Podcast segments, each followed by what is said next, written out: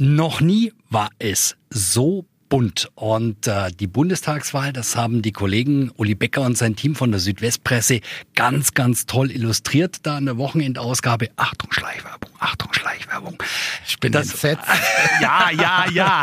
Das war, das war ganz, ganz klasse und wir kommen gleich rüber. Herzlich willkommen, Uli Becker von der Südwestpresse. Hallo, Uli. Und der Hendrik ist entsetzt. Äh, auch ihr habt sehr, sehr gute Analysen im Blatt und ich hätte Unser gleich. Blatt sieht immer brillant aus. Siehst du, das, äh, das, wollte, das wollte ich sagen. So, und jetzt sind wir bei Bunt und ähm, ich fand das wirklich beeindruckend, weil das mit den Farben so schön zu sehen war und auf den Punkt, es gab noch nie so viele mögliche Regierungskonstellationen an der Zahl, glaube ich, sechs, die theoretisch möglich sind.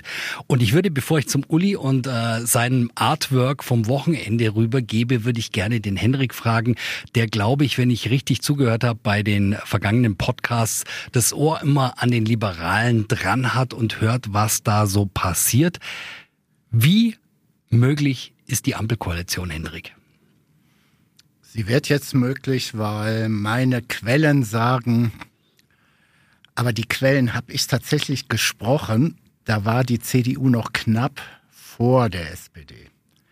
Ähm, also ist schon ein bisschen her. Seitdem habe ich keinen mehr, mit keinem mehr telefoniert. Damals hieß es, damals ist gut.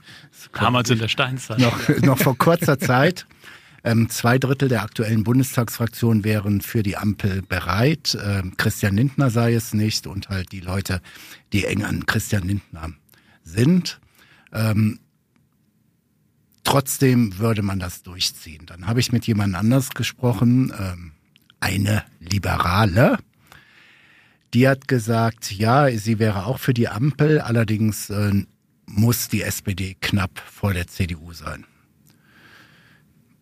Leute, die die FDP sehr gut kennen oder Christian Lindner, die sagen ganz einfach, das Problem ist in dieser Konstellation, dass Christian Lindner allgemein ein Problem mit den Grünen hat, grüne Lebensweise. Christian Lindner hat einen sehr, sehr flotten 911er in der Garage und so weiter und so weiter. Er fremdelt halt mit dem Lebensgefühl, was so der klassische Grüne repräsentiert. Naja, aber das ist, das ist ja das Grundproblem dass man keinen 911 an der Garage haben darf, wenn man grüne Politik machen will. Also auch das ist ja. irgendwie nicht mehr so ganz, ganz, ganz richtig. Aber okay. Ja, das ist so der Punkt. Mal abwarten. Ich bin überrascht, damit wir richtig schön jetzt in Schwung kommen, auch äh, wie hoch Lindner gerade die Latte hängt. Also er, oder andersrum formuliert, er klettert auf einen sehr, sehr hohen Baum ja, ja. in den letzten Tagen. Äh, und wie er da runterkommt, sollten die Mehrheiten ihn dazu zwingen. Da bin ich mal gespannt. Ja, also ich bin mir auch noch nicht so ganz sicher, ob das reine Taktik ist oder ob es tatsächlich ernst gemeint ist. Er hat ja beim Parteitag diese angesprochene Latte, also die Bedingungen für eine Koalition, extrem nach oben geschraubt. Der gesamte Vorstand hat auch wiederholt das, was er 2017 nach dem Abbruch der Jamaika-Verhandlungen ja schon gesagt hat. Ähm, wenn, des, wenn dann unsere Ziele nicht, ähm, wenn, wenn unsere Ziele nicht mitgetragen werden, unsere Bedingungen, dann gehen wir lieber raus. Das wird in diesem, nach dieser Wahl nicht so ganz einfach, weil ähm, der Uli hat das ja schon angesprochen. Wir haben ja einen ganz schönen Farbtopf angerührt ähm, mit, mit allerlei Farbenspielen. Und nach dem äh, Triell, nach dem letzten Triell, bei Sat 1, finde ich, ist der Farbtopf so ein bisschen oh, leer gelaufen. Gähn, Entschuldigung. Ja, das ist mir jetzt gähn, weit, ja, du hast recht. Es, es war, war, langweilig. Es, es, war, langweilig, war langweilig, aber, aber ein paar Hinweise, finde ich, sind dann doch gekommen. Der erste Hinweis, der war sehr eindeutig, dass Olaf Scholz gesagt hat, ich will mit den Grünen. Das hat er so noch nicht gesagt. Das zweite war, das war ziemlich eindeutig, dass Annalena Baerbock gesagt hat, mit dieser CDU will sie nicht. So. Wenn das so ist, dann haben wir ja sozusagen zwei Drittel der Ampel stehen ja schon. Also mhm. Grün und Rot mhm. sind aus meiner Sicht zumindest nach den jetzigen Voraussetzungen, nach den Umfragen gesetzt. Und dann fragt man sich, was mischen wir denn jetzt bei? Wer ist, was ist denn die dritte Farbe im Topf? Und da kommt dann rechnerisch im Grunde nur noch links oder gelb, also rot oder gelb dazu. Und da bin ich mir nicht mehr sicher, ob Lindner da mitspielt. Denn das wurde auch in diesem, du hast ja vollkommen recht, ist äh, nicht Yes wie Ken, sondern Yes wie Gan. Also das war echt ein bisschen langweilig.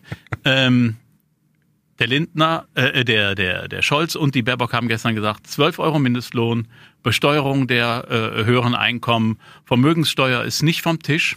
Äh, zumindest ist das nicht ausge, äh, ausgeschlossen worden.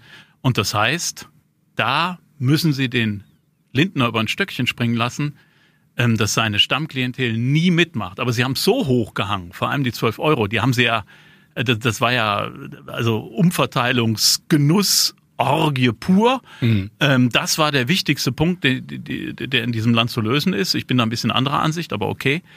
Ähm, und da finde ich, da wird's dann für Lindner echt schwierig. Also ja, und was mich gestern sehr gewundert hat, ist, ähm, damit entweder haben Scholz und Baerbock die ganz geheimen Superwahlforscher, dass sie wirklich davon ausgehen, wir stochern im Nebel, dass sie Informationen haben, dass es tatsächlich richtig, richtig ein gutes Ergebnis für Rot-Grün erstmal wird. Und dann begehen sie den Fehler, den Lindner jetzt wirklich, und ich glaube auch zu Recht, wenn man mit Leuten gesprochen hat, die bei Jamaika dabei waren, dass er gesagt hat, äh, Moment mal, die CDU und die Grünen fahren mit uns Schlitten, die lassen uns Liberale nicht zum Atmen kommen und so weiter. Und genau das wird jetzt wiederholt. Ja, aber ich, aber, also, oder hängt er die Preise einfach auch hoch? Also, dass er, dass er sagt, okay, da, das ist für ihn unverhandelbar, und am, um am Ende zu sagen, wenn ich von einer dieser Positionen runtergehe, dann will ich dafür bezahlt werden. Und es war auf dem Parteitag ganz klar, wenn Lindner in eine Koalition eintritt, will er Finanzminister werden. Und ich glaube, das ist nicht verhandelbar. Der Mann ist machthungrig. Mhm. Lindner weiß, Christian Lindner weiß, wenn er jetzt ein zweistelliges Ergebnis einfährt, dann muss er in die Regierung. Also ein weiteres Kneifen würde ihm nicht verziehen. Also muss er gucken, dass er sozusagen die Verhandlungsposition so hoch setzt, dass er maximal mit maximalem Gewinn da rauskommt. Und wenn das so ist und im Moment, also wir können ja immer nur von den Umfragen ausgehen, die wir jetzt kennen und von den Farbenspielen, die jetzt so angedeutet worden sind, gibt es ja eigentlich also aus meiner Sicht im Moment nur zwei wirklich gangbare Koalitionsaussagen. Das heißt Rot, Grün, Rot oder Ampel.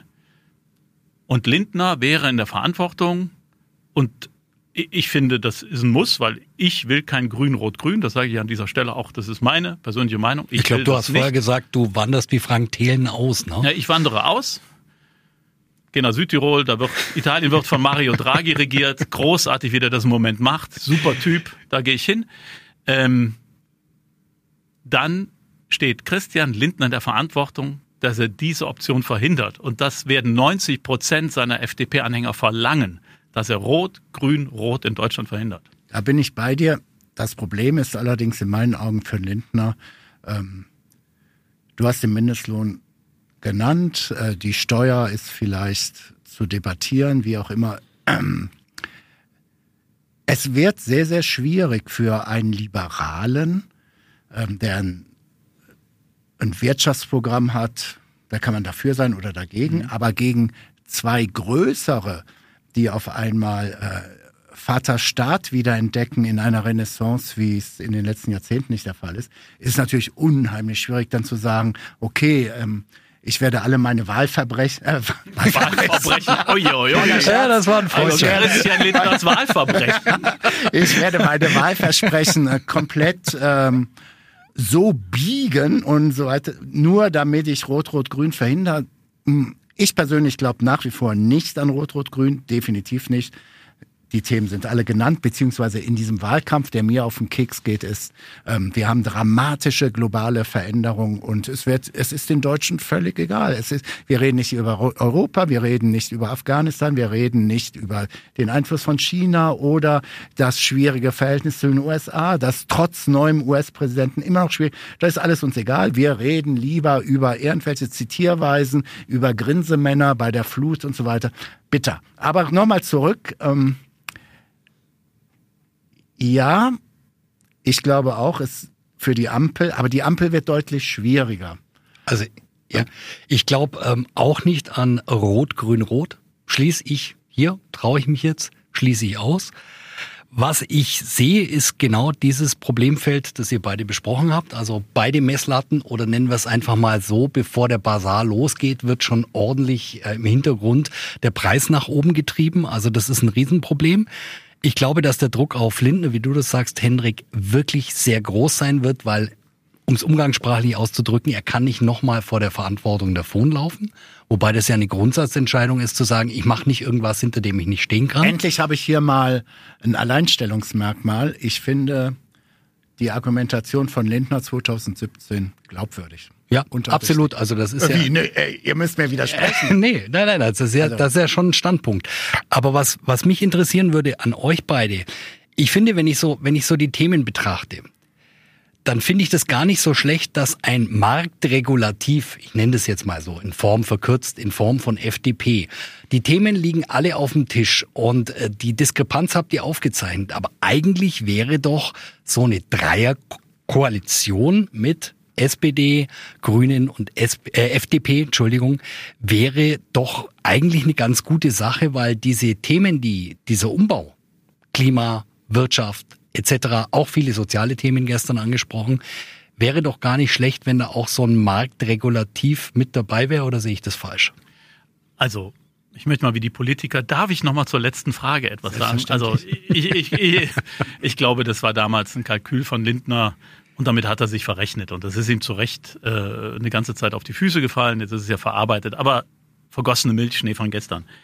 Ähm, grundsätzlich, Uli, hast du recht. Also ich glaube, dass in dieser Zusammenstellung in der Ampel ähm, vielleicht gar nicht das schlechteste Ergebnis herauskommen würde, weil die FDP natürlich ähm, marktwirtschaftliche Überlegungen in so eine Koalition reinbringt, die, die bei den anderen nicht so vorhanden ist.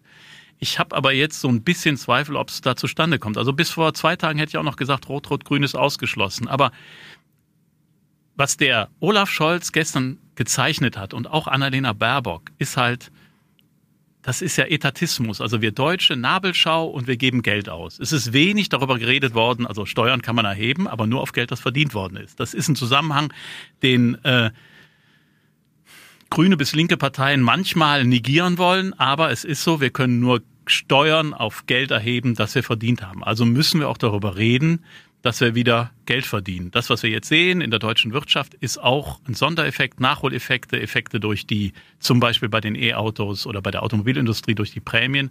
Also wir müssen auch übers Geldverdienen reden. Und darüber ist nicht gesprochen worden. Und ich frage mich, ob der Lindner und die gesamte FDP in eine solche Koalition eintreten können und wollen, die sich, also da bin ich, da sind wir heute mal einer Meinung, die sich halt nur und vor allem mit einer Nabelschau beschäftigt und da geht es darum halt Mindestlohn, da geht es darum, äh, welche Steuern wir erheben, da geht es darum, ob wir gendern oder nicht gendern. Und all das sind Themen, die sind sicherlich wichtig, um den Zusammenhalt der Gesellschaft auch zu garantieren, aber am Ende reicht's halt nicht aus.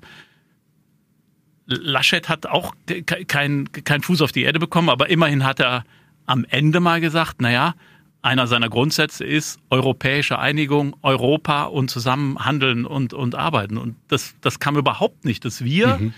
als Deutschland alleine auch Integration war kein Thema. Weltweiten Sesselpup sind, ja, und, und ohne in, in äh, äh Koalitionen oder in, in, ähm, in, Überregion, äh, äh, in internationalen Gemeinschaften zu arbeiten, im Grunde überhaupt keine, keine Chance haben. Also ich frage mich, ob Lindner in so eine Koalition eintritt und dann wir dürfen ja nicht vergessen, Olaf Scholz hat sich Ruhe erkauft, die Linke hat die Klappe gehalten, die linke SPD.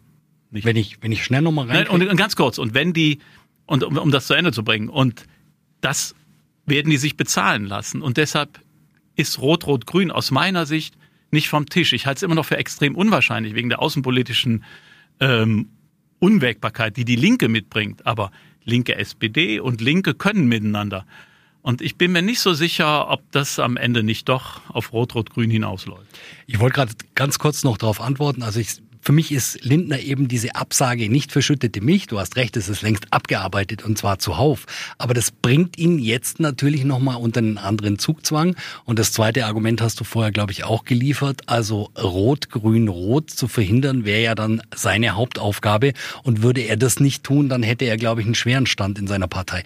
Henrik, an dich gefragt, was mich interessieren würde. Ähm, es gibt ja bei ganz vielen Leuten, also so hört man immer wieder, wenn du unterwegs bist, hängt natürlich von der politischen äh, Fasson ab, die Meinung, ja, jetzt ist es auch mal Zeit, dass die Union sich in der Opposition erneuert. CDU, CSU. Muss sich die Union erneuern oder sagst du, da kann noch ein ganz anderes Farbenspiel rauskommen?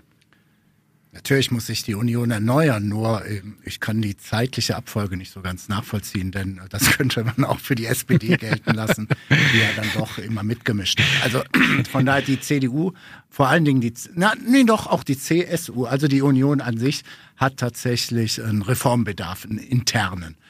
Ähm, nichtsdestotrotz, ich würde gern noch mal, jetzt komme ich noch mal eben zurück ähm, zum Mindestlohn, was mir einfach Sorgen bereitet.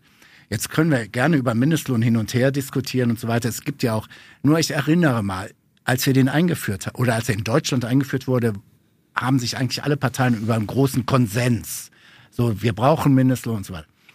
Und dann ist eine Mindestlohnkommission eingesetzt worden. Und zwar mit Blick auf die Tarifautonomie, die diese Bundesrepublik Deutschland sehr, sehr stark gemacht hat. Sprich, Gewerkschaften handeln mit den Arbeitgebern den fairen, gerechten Lohn aus. So, diese Mindestlohnkommission besteht aus Arbeitgebern, Gewerkschaften und wissenschaftlichen Experten. Und die wird gerade von Herrn Scholz wie Frau Baerbock komplett ausgehebelt, weil die Wahlprogramme der Parteien entscheiden neuerdings über den Mindestlohn. Und da muss ich sagen, wenn das die Ordnungspolitik der nächsten hm. Jahre wird, dann ist das ein Vorgeschmack, warum Christian Lindner echt ein Problem hat. Ja, ein totales Problem. Ich meine, die Argumentation hat gestern auch ähm, Armin Laschet gebracht und, und da stimme ich ihm absolut zu. Ja. Diese Kommission ist gegründet worden und alle haben zugestimmt. Und dass jetzt die Politik den Mindestlohn bestimmen will, ist ein weiteres Zeichen dafür, dass wir uns von einem liberalen Staat, von einem marktwirtschaftlich orientierten Staat, von einem in der Sozialmarktwirtschaft verankerten Staat hin zu einem Dirigismus entwickeln. Und das finde ich komplett falsch. Und eins hat mich gestern auch wirklich entsetzt. Also in der Nachbetrachtung wurde das als positiv betrachtet. Ähm, als Olaf Scholz sagte, ich bin für 12 Euro Mindestlohn mit sehr nettem Augenaufschlag, weil er setzt sich für die Würde der Arbeitnehmer ein. Und das so läuft im Moment die Diskussion. Das ist ein solches Totschlagargument. Wenn jemand vor mir steht und sagt, er setzt sich für die Würde der Arbeitnehmer ein, dann sage ich natürlich ja, das ist richtig.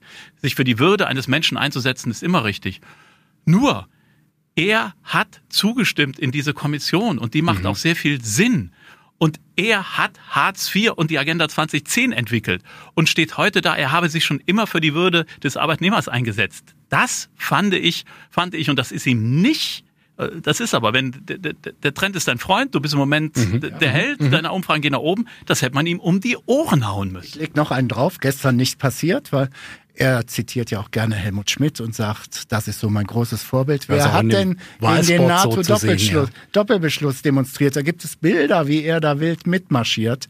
Also, boah, es ist schon recht schwierig. Aber deshalb lassen wir die Sozis links liegen. Kommen wir oh, zur Zeit. Oh, was für ein, was für ein Wortspiel. Ganz kurz noch zu den Sozis. Doch, doch, doch, eine Sekunde. Ja, muss ich noch, weil du, weil, weil du ja sagst, äh, Union muss sich erneuern und die SPD ist ja quasi genauso lang in der großen ja. Koalition und so weiter. Aber wie ist das denn gelaufen, Hendrik, aus deiner Sicht, dass die SPD permanent äh, der Watschenmann oder die Watschenfrau, wir gendern, ähm, in der Koalition war und alle Erfolge, die sie auch hatten, sich. ja, alle Erfolge, die sie hatten, konnten sie ja null vermarkten. Die standen ja immer da. Also wir, wir haben mitgemacht und haben ein paar Dinge auf die Piste gebracht. Brauchen wir jetzt nicht alle aufzeichnen, aber es waren ja doch auch ein paar Erfolge dabei und wurden nie dafür honoriert. Und jetzt dreht sich das so. Liegt es daran, dass die anderen beiden Kandidaten äh, so schwach sind? Liegt es daran, dass niemand sonst Profil entwickelt? Also ehrlich gesagt, ich weiß, wie wir hier standen und gesagt haben, Olaf Scholz sagt, ich kann und ja, will Kanzler. Und wir haben gesagt, ähm, äh, ist er medikamentös richtig ja. eingestellt ja, oder, richtig. oder wo, ja, woran glaube, glaubt er? Aber wie, wie hat glaube, sich das denn gedreht, das in Ganze? In dem Fall liegt es an Laschet, sage ich ganz kurz. Puh, ne, also Uli Becker sprachlos, habe ich auch nein, noch nie erlebt. Nein, also weil ich finde, es liegt, es, liegt, es, liegt, es liegt nicht an Laschet. Mutti fehlt. Also ich ja, das stimmt. Mutti, Mutti, Mutti hat hat recht. Mutti hat, hat es zugedeckt. Also ja, hat diese, äh, äh, also ich meine, sie ist ja kongenial, indem sie die Politik der SPD an ihre mütterliche Brust gedrückt und hat. Und dabei erstickt hat. Und dann hat sie die SPD erstickt und dann die sozialen Erfolge, die die SPD in dieser Koalition total vorzuweisen hat, hat sie als eigene Politik verkauft. Also eine geniale Politik, so, das ist weg. Und Laschet kann ihr was die strategische äh, Taktik, politische Taktik mhm. angeht, kann er ihr noch nicht, vielleicht nie, keine Ahnung, nicht das Wasser reichen. Und wenn es einen Amtsbonus gibt, den hat jetzt Scholz. Der, der Scholz hat den Amtsbonus. Ja, der, der, hat sich ja. Das ja. ist ganz eindeutig. Ja. ja, das ist ja psychologisch total irre. Der Herausforderer heißt Armin Laschet, obwohl er sozusagen die Mehrheit der Koalition vertritt und die SPD als kleinerer Partner ist der, ist der äh, sozusagen der Amtsinhaber, in der Rolle des Amtsinhabers. Also psychologisch hat sich das komplett einmal rumgedreht. Und du hast natürlich recht. Die Stärke von Olaf Scholz ist die Schwäche seiner Gegner. Das ist Liegt das auch daran, dass Mutti äh, ganz, ganz viele Talente in der CDU und in der Union allgemein weggebissen hat? Also jetzt mal ja, ja, ja, aber das ist mir einfach zu billig. Das ist so ein, so ein Standardargument, das macht jeder Parteichef. Mhm. Nennt mir doch mal jetzt hier den potenziellen Putschisten gegen Christian Lindner, wenn die Situation so schwierig wird. Mhm. Den gibt mal, es nicht. Guck dir mal, also mal ganz kurz in die Geschichte, wen Helmut Kohl alles weggebissen hat. Mhm. Ja, also äh, Heiner dann, Geißler oder Kurt Biedenkopf. Genau. Klü klügste Köpfe sind von Helmut Kohl äh, äh, einfach weggedrückt worden. Ja. Bei ihm müssen wir weggedrückt. Ja. Ähm, und also da hat Angela Merkel als Machtpolitikerin gehandelt. Ähm, und äh, Politik System immanent. Ja, also das glaube ich ist ist systemimmanent in der in der Politik. Aber zur Erneuerung der CDU. Natürlich muss sich die CDU in weiten Teilen inhaltlich erneuern, wenn man ja sieht, welche Pole zurzeit da gegeneinander arbeiten. Also die, die, sagen wir mal, Ex-Merkel-Fraktion, die, die Merz-Leute, die, die, die versuchen äh, oder die versucht haben, Merz in die Position zu bringen. Ähm, dann gibt's natürlich solche, solche Söder-Anhänger. Es gibt also ganz viele widerstreitende Punkte in der CDU. Und das wird natürlich nach dem Wahlabend zum großen, großen Problem. Ähm, ich habe mit Leuten aus der CDU gesprochen, die allesamt sagen, am Sonntagabend gehen alle Messer auf und wir killen Laschet. Ähm, das hm. heißt, die, die, die haben genug von den Demütigungen durch die CSU, die da steht und lacht. Die haben genug davon, dass die CDU nicht mehr als große Volkspartei empfunden wird. Sie geben die Schuld komplett Armin Laschet. Und das heißt, am Wahlabend, wenn der dann also bei den jetzt prognostizierten 20 bis 22 Prozent landet, wir wissen es ja alle nicht, ähm, dann wird es für ihn ganz schwer, ich glaube, er muss dann den Hut nehmen. wenn wir sehen, ob er uns den Schulz gibt. Macht den Schulz hing ja und klebte am Job. Wir mhm. erinnern uns 2017, mhm. ähnliches Problem bei der SPD. Äh, klebte er an seinem Job damals. Ähm, er wird eventuell, also wenn, wenn, der so, wenn die CDU so schwach abschneidet und ähm, wir kennen ja NRW, Westfalen ist sehr konservativ. Das heißt, es könnte sein, dass sie mehr Direktmandate bekommen als Listenplätze ihnen zustehen. Ähm, das heißt, die, der Platz eins in der Liste äh, Armin Laschet zieht nicht. Das könnte bedeuten, dass er noch nicht mal ein Mandat hat. Also Fraktionsvorsitzender kann mhm. auch nicht werden. Das heißt, der Mann ist dann weg und dann zerbröselt sich die CDU. Und das heißt natürlich auch und was für hier die. auf Baden-Württemberg. Die Gefahr besteht auch für Wolfgang Schäuble. Genau. Oh. Also und, und von daher glaube ich, dass dann auch Koalitionsverhandlungen ganz schwierig werden könnten, weil dann die CDU sich erstmal wieder finden muss. Die braucht eine mhm. Führungsfigur. Genau. Das ist, ich habe das letztens debattiert mit einigen Leuten und ich habe gesagt, wen rufen Sondierer von den Grünen, von den Liberalen, vielleicht auch von den Sozis mhm. im Adenauer Haus am Montag an? Oder sagen wir es so, am Montag sind sie alle irgendwie entweder bin ich gespannt. jubeln oder sind zu Tode betrübt. Montag streichen wir. Wen rufen die am Dienstag an, um zu sagen, Leute, wir müssen reden? Da gibt es, wenn es eine schwere Wahlniederlage der Union geben sollte, gibt es keinen Ansprechpartner. Der nächste ist in meinen Augen Brinkhaus als Chef der Fraktion. Mhm. Aber Laschet wird es nicht sein. Friedrich Merz wird es bestimmt nicht sein. Und so weiter und so fort. Aus Baden-Württemberg auch nochmal die schruhmreiche, wirklich stolze Südwest-CDU hat niemanden, der das Telefon abnehmen kann will sagen, für die CDU wäre es hochdramatisch im Falle einer schweren Wahlniederlage. Ich habe gestern mit einem sehr, sehr klugen CDU-Mann aus Berlin gesprochen. Und der hat sogar noch einen draufgelegt. Da bin ich gespannt, wie ihr reagiert. Der sagt, wenn wir unter 20 rutschen, dann wird es Leute wie Amtor, Linnemann und so weiter geben, die allen Ernstes über eine konservative Neugründung einer Partei rechts von der CDU reden werden. Das hatte ich so noch nicht gehört. Nee, es Aber der begründet es aufgrund dieser ganzen, also nimm, also der sagt wirklich, es muss unter, es muss eine Eins vor diesem zweistelligen Ergebnis sein. Das wäre so verheerend, dass kein Stein auf der, auf dem gleichen bleibt. Und das ist so, was du eben mit den Messern sagtest. Dann wird es ganz, ganz übel. Ja, da bin ich mir nicht so ganz sicher, aber es wird natürlich selbst bei einer 2 davor und dann bei 21, 22 Prozent wird es ja eine komplette Häutung geben. Und du hast es ja schon gesagt, Merz wird nicht mehr angerufen.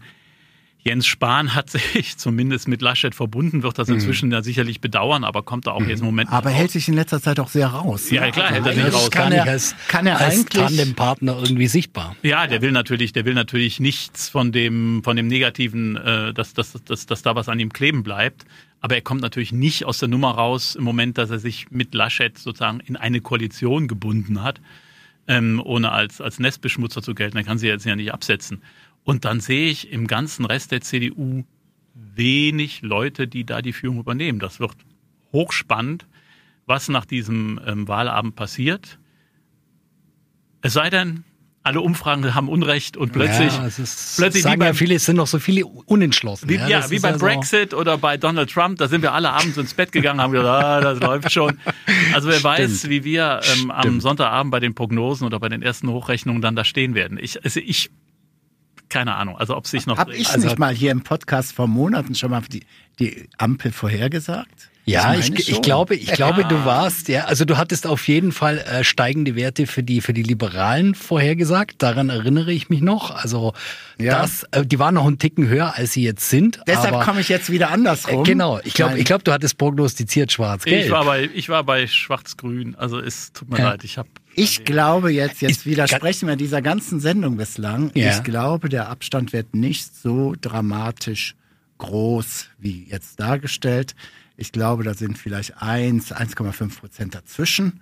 Und dann hat die CDU wiederum, und jetzt kommen wir wieder auf eine Machtperspektive, Jamaika würde funktionieren.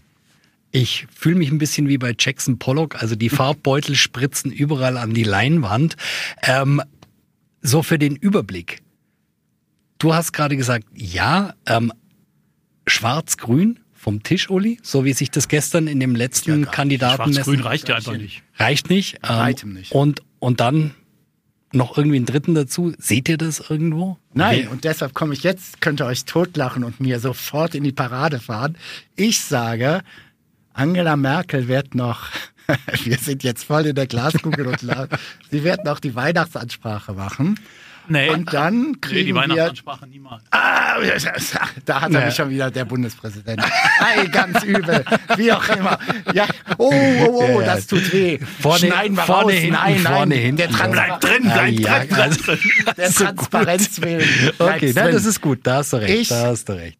Ich halte es tatsächlich für möglich, weil die wirklich auf so Riesenbäumen jetzt sitzen, dass man sich gegenseitig so blockiert, dass wir am Ende des Tages wieder die große Koalition haben. Und zwar ist der Kanzler dann Scholz und der Außenminister, ihr wisst ja, ich, ich Ja. brenne für Außenpolitik, heißt dann Norbert Röttgen und damit könnte ich wiederum gut leben. Das wäre das wär eine Bewegung. Aber ich glaube, also da ganz kurz zwischengerätscht, Uli, sofort du. Ähm, ich glaube nicht, dass die SPD noch einmal mit der CDU jetzt in irgendeine Koalition geht, So, weil kein Risiko. Kein Risiko, ja, aber was ist in vier Jahren? Und Sie haben ja schon, Sie sind jetzt durch, durch irgendein Wunder, das wir alle nicht aufklären konnten. Also vom, vom Watschenmann zur Watschenfrau, ihr erinnert euch, auf einmal ein äh, völlig unauffälliger Vizekanzler, der nichts sagt, aber bei allen gut ankommt und suggeriert, mit mir gibt's Stabilität, ein weiter so und ist auf einmal der absolut Führende in den Umfragen. Und ich glaube, wenn die SPD jetzt in welcher Konstellation auch immer nochmal mit der Union zusammengeht, dann schafft sie sich selber ein Stück weit ab. Nein, das werden die auch nicht tun. Das werden die niemals tun. Die Wieso? sind Sie jetzt sind so doch dann der aufgeladen. Koch. Die sind Der jetzt so Koch aufgeladen. jetzt die SPD. Die sind jetzt so aufgeladen mit Energie, dass sie das nicht akzeptieren werden. Äh, Und die CDU wird nicht Juniorpartner der SPD. Never, ever. Die CDU Das- kann nur regieren. Ja gut, hier in äh, Baden-Württemberg sieht es anders aus. Aber hier haben wir ja äh, den, den König Winfried, das ist was anderes. Das ist ja, Ja, ein anderes ja. Land. Also da, äh, aber die, die, die, das werden die, Das werden die im Leben nicht tun. Also je länger ich darüber nachdenke, desto verwirrter werde ich, weil, ich, weil, weil dann doch noch so viele Konstellationen ja, stimmt. Ähm, stimmt. möglich möglich sind. Also ich höre es gerade jodeln hinter München und äh, da steht ja einer, der dann wirklich nun auch nochmal gesagt hat, wir haben ja die Kandidatenfrage oft diskutiert. Boah, ja, ja, er sollte nee, nee. dann ganz schnell mal das Jodeln sein genau. lassen. Wollt, wollt wenn er wird dann in, wenn das Ergebnis so ausgeht wie jetzt prognostiziert, dann ist er deutlich unter 30 Prozent in Bayern. So, das wollte oh. ich gerade, das wollte ich gerade fragen, ähm, Hendrik. Das ist, das ist das Problem, weil die CSU sieht ja, wird ja ein bisschen mit, ich, ich nenne es jetzt mal provokativ, wird im Laschet-Tief ein bisschen mit nach unten gezogen. Da wird schon dann einfach äh, aus München eine steife Brise rüberwehen, oder? In den Westen. Ja, da wird eine steife Brise äh, rüberwehen, das ist ja klar. Das war ja immer so während der gesamten äh, Geschichte der Bundesrepublik. Aber Markus Söder sollte mal kleine Brötchen backen, ähm, weil seine Corona-Politik war auch nicht so erfolgreich, wie mhm. er immer tut. Und ähm, er hat, Hendrik hat es ja schon gesagt, seine Zustimmungswerte sind auch im Moment nicht besonders hoch. Und dass das so ist und dass er ja, er ist ja ein schlaues Kärtchen, er hält im Moment die Klappe. Absolut, ja. Weil er merkt, also seine bisherige, ich äh, trete mal dem Laschet von hinten in die Beine und erkläre mich zum Kandidat der Herzen, das hat nicht funktioniert. Also er hat sich verrechnet und da ist ja mhm. Markus Söder schlau genug. Er fährt gerade komplett zurück und hält sich ruhig. Ähm, was dann seine Pläne sind, ich glaube, da wartet er, da wartet er selber ab, was jetzt passiert. Also der wird sich raushalten und einfach mal gucken. Die anderen verhauen sich dann kräftig und er guckt mal, wer am Ende als Sieger rausgeht. Fakt ist ja auch, ähm, also immer die Prämisse, wir sind, wir bewegen uns bei der Union bei 21 Prozent oder so. Wenn die Wahlniederlage in diesem Umfang tatsächlich Realität wird, dann wird die Union über Jahre keine relevante politische Rolle spielen auf Bundesebene. Das kann vielleicht über ein paar Länder kommen, wo es dann wieder in die andere Richtung geht. Aber einer der Klassiker ist ja, dann gucken wir nach Nordrhein-Westfalen, wie will denn NRW, wie wollen da, wie, die, wie will die CDU in NRW nach einer schweren Bundestagswahl da die Wahl gewinnen? Wir reden meines Wissens Mai, Mai, Mai 2022. Mhm. Will sagen, dann wird auch NRW rot-grün oder irgend sowas. Dann ist es aber echt wirklich schwierig, wenn ich ein CDU-Stratege wäre, irgendwie den Laden so aufzustellen, dass ich allen Ernstes Relevanz repräsentiere. Ah, da wäre ich mir nicht so sicher. Also das Potenzial, das abrufbare Potenzial der Union ist ja nicht komplett verschwunden. Also das ist ja im Moment begründet in der Schwäche des Spitzenkandidaten. Und die Stärke der SPD ist ebenfalls begründet in dieser Schwäche, dass man sich dem Olaf Scholz äh, zuwendet. Auch deren Potenzial, wenn man sich jetzt mal die Länder anguckt, wo sie ja zum Teil unter 10, 11 Prozent äh, landet die SPD, deren Potenzial ist nicht so groß, wie sich jetzt die Umfragezahlen wieder, wie, wie die Umfragezahlen das zeigen. Also da wäre ich mir nicht so sicher. Da, da bin ich, also da wüsste ich gerne nochmal, was die Wahlforscher nach der Wahl ja, sagen, ob die Potenziale wirklich verschwunden sind. Da ich will konkretisieren. Dann ist es, sollte es dann, sagen wir mal, eine Ampel geben, dann wird die, glaube ich, tatsächlich vier Jahre recht seriös regieren. Ja, warum auch nicht? Und das meinte ich damit. Da spielt dann die CDU und dann ist es fast äh, tatsächlich wieder, das wird dann Markus Söder ins Markt treffen, dann ist es fast bayerische Folklore, ob die CSU jetzt zu dem einen Ding Ja oder Nein sagt. Also die, Relevan mhm. also die Relevanz und die Einflussmöglichkeit, die sinkt dramatisch. Mit einer Laschet-Niederlage sinkt auch der Einfluss von Markus Söder. Eindeutig. Der ein oder andere Verkehrsminister der Länder wird sich freuen. Ja Gott, das, das ist gut. Nein, aber das ist, war, war klar. Aber wir hatten ja, wir hatten ja nun ähm, Ende der 90er und dann in den äh, Nullerjahren auch zwei Legislaturen äh, Rot-Grün. Ja. Also äh, also das muss man einfach mal sagen, jetzt bei allem, wir, wir diskutieren ja, also das Abendland wird nicht untergehen. Ja. Ähm, das Land wird, wird weiter bestehen. Äh, letzten Endes ist ja auch viel, äh, über das wir reden, ähm, also mit, das mit der Richtungswahl, alle gehen ja in die gleiche Richtung und es sind letzten Endes keine Riesenunterschiede, die sich da eröffnen. Aber ich glaube nicht, dass die, dass die CDU dann auf Dauer, also von der Bildfläche verschwinden wird. Nein, sie wird, nein, sie wird eine ganze Weile natürlich, ähm, auch wenn, wenn du jetzt du sprichst Mai 2022 an, wenn dann irgendwann eventuell die, die, die Bundesratsverhältnisse sehr eindeutig Richtung ähm, Rot-Grün gehen, ähm, ja, dann, dann ist kleine Brötchenbacken angesagt. Dann mhm. soll Markus Söder erstmal gucken, dass er sein Bayern verteidigt. Deshalb mein Vorschlag, darüber reden wir nächste Woche, oder? Genau. Dann das, haben wir mal de facto die das Ergebnisse. Tun wir. So ja. spannend war es noch nie, ja, oder? Also wirklich. Ähm, nee, also so spannend war es noch nie und wie gesagt, der, der Farbtopf ist bereitet und. Aber ich lasse dir keinen raus ohne den Tipp. Ich glaube, die SPD wäre tatsächlich die stärkste Partei, ähm, okay. ohne was dafür zu können. Das Gefühl sagt mir, es gibt ein paar Unionswähler, die machen es jetzt gegen ihren Willen, rennen die dann am Sonntag hin und sagen, ich, ich sie jetzt trotzdem. Also ich sage mal so SPD 24,5. Ach, du machst CDU. mit Prozentzahlen. Mit ja, ja, klar, ich komme sofort. Darf ich vorstellen, das ja, ja. Wahlorakel Henrik Roth von Also was hatte ich gesagt? 24,5. 24,5. 24, CDU. Jetzt kommt der Lacher.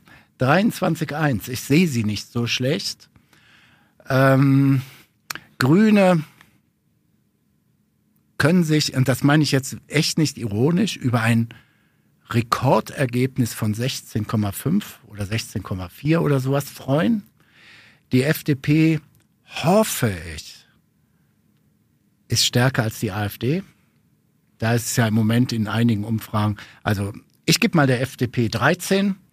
Die AfD wird leider zweistellig nach wie vor, obwohl es auch anders als die Geschichtsschreibung bei den konservativen CDU-Leuten. Es sind keine frustrierten CDU-Wähler mehr, es sind frustrierte Antidemokraten, teilweise auch noch ganz was anderes, die dieser Radikalisierung in der Partei, das stört sie überhaupt nicht. Also ich glaube, die sind wirklich draußen und ich hoffe, dass das Potenzial von 10,3, die sie dann kriegen, auch das größte ist.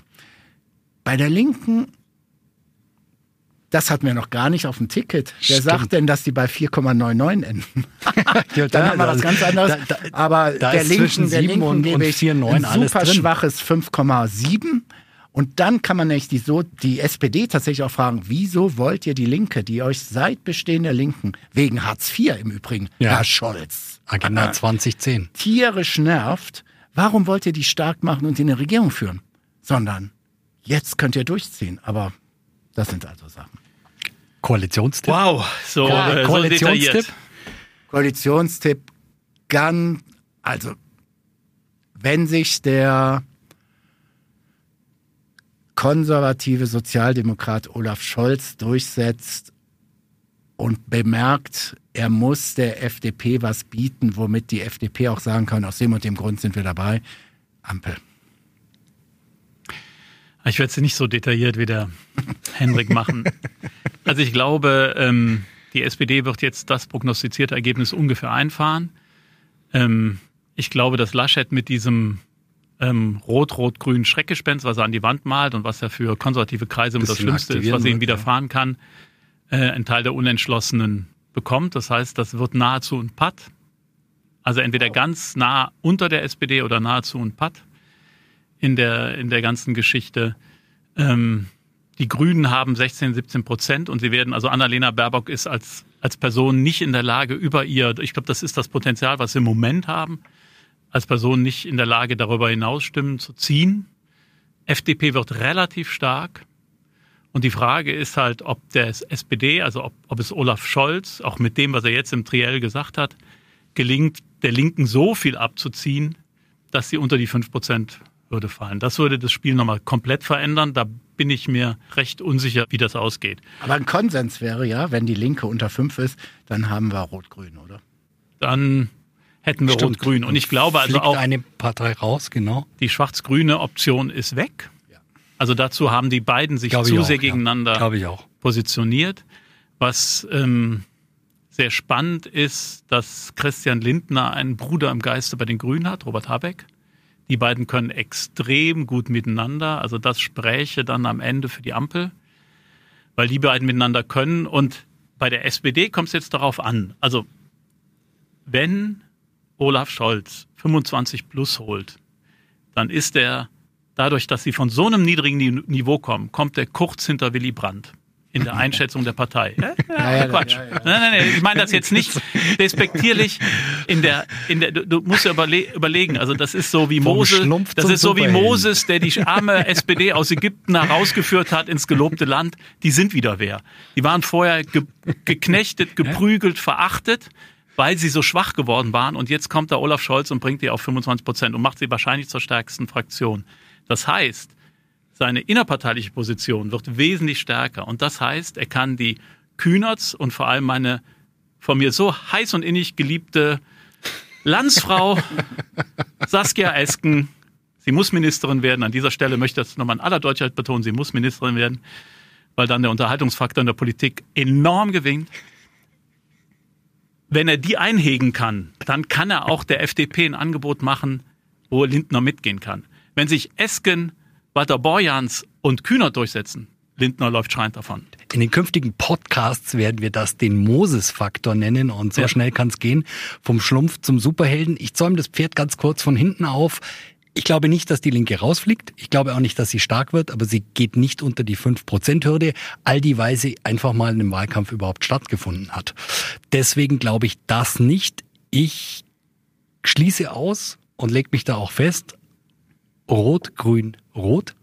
Glaube ich einfach nicht, weil das im Moment nicht vermittelbar ist und ich glaube, dass dann ein harter Bazar ablaufen wird. Es wird ein richtig harter, harter Koalitionskampf werden und am Ende steht für mich da die Ampel. Gut. Ja, dann schauen wir mal. Dann schauen wir mal und dann kündigen wir, schon ja. nächst den Podcast in einer Woche an. Vielen Dank, Hendrik. Vielen Dank, Uli. Wir freuen uns auf Sie nächste Woche. Bis Danke. Dahin. Ciao, bis dann. ciao. ciao.